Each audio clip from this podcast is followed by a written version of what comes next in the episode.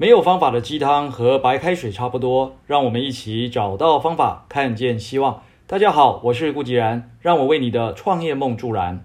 逆境才可以激发出我们的潜能，挫折才可以促使我们成长。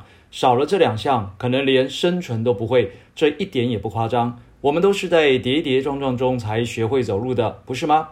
学会生存的学，就是观察与模仿的过程。看懂别人怎么做，试着一样画葫芦的做一遍、两遍、三遍，不知不觉间就上手了。这就是我们与生俱来的本能。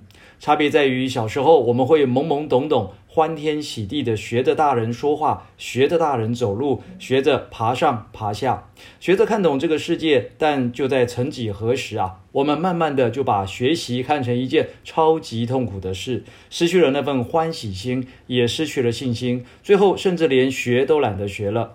很多人会好奇的问：“哎，顾院长，你怎么好像什么都懂，什么都会啊？”真是太难为我了，我根本不是这样的事实啊。我只是稍微保持了一点好奇心，也多了一份玩乐心，喜欢东看看西看看，不知不觉间可能就稍稍多知道了一些东西而已。若要认真的讲，应该是因为家境比较穷，成长的过程遇到的挫折也比较多，外加一点点的傻气和执着吧。有一句话是这么说的：没有人可以有钱到不需要别人的帮助，也没有人可以穷到没办法帮助别人。我的个性呢，又比较孤傲一点。发现别人有需求需要帮忙的时候，就会把它当做是挑战来尝试，并且挺享受那种小小的成就感。所以千万别以为我什么都懂，什么都会，我更需要别人的帮助和提携啊！其实，如果我们都去做帮助别人的事，一段时间之后，你会被自己的能力大吃一惊，这才是很多人不了解的秘密。更进一步讲。在真实的人生里，每一个成就啊，都是从伸出援手开始，并且从信心跨出的第一步，然后在逆境中认识自己，逐步的成熟与完善。所以，帮助别人就是在帮助自己，热情就可以吸引周遭的人。这里我也想分享非常喜欢的三心二意，它就是信心、恒心与决心，加上创意与乐意。除了这个三心二意之外，日前啊，在脸书看到自己写的一篇关于纪念 Kobe Bryant 的文章。当时呢，我也特别整理了曼巴精神的二十九条精华，现在读起来仍然觉得热血沸腾。所以就来分享这些经典的内容，希望我们都能够在人生中活出自己的曼巴精神。什么是曼巴精神呢？有人认为，曼巴精神代表的是，即便你连续投丢了前十球，你仍然会毫无畏惧地出手第十一球，甚至二十球、三十球。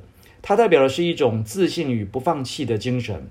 也有人认为，曼巴精神就像是科比的生涯最终战，用出手五十次、狂砍六十分的疯狂表现来结束自己的职业生涯。科比是自己这样讲的：曼巴精神包含了五大要素。分别是 passionate 热情，是对篮球或是任何事情的热爱。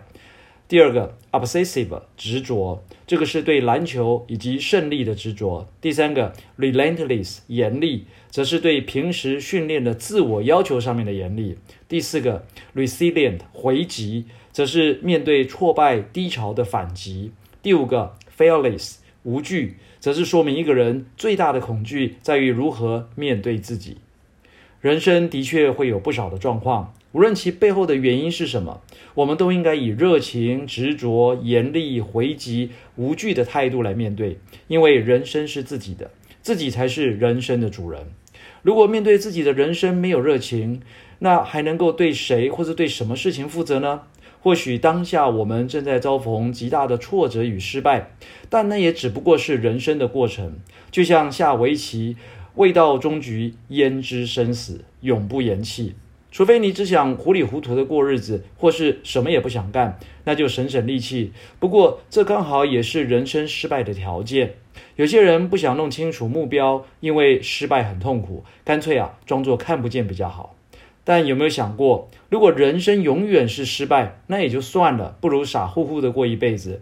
但是有谁的人生是注定失败的呢？没有，那又何必故意装瞎？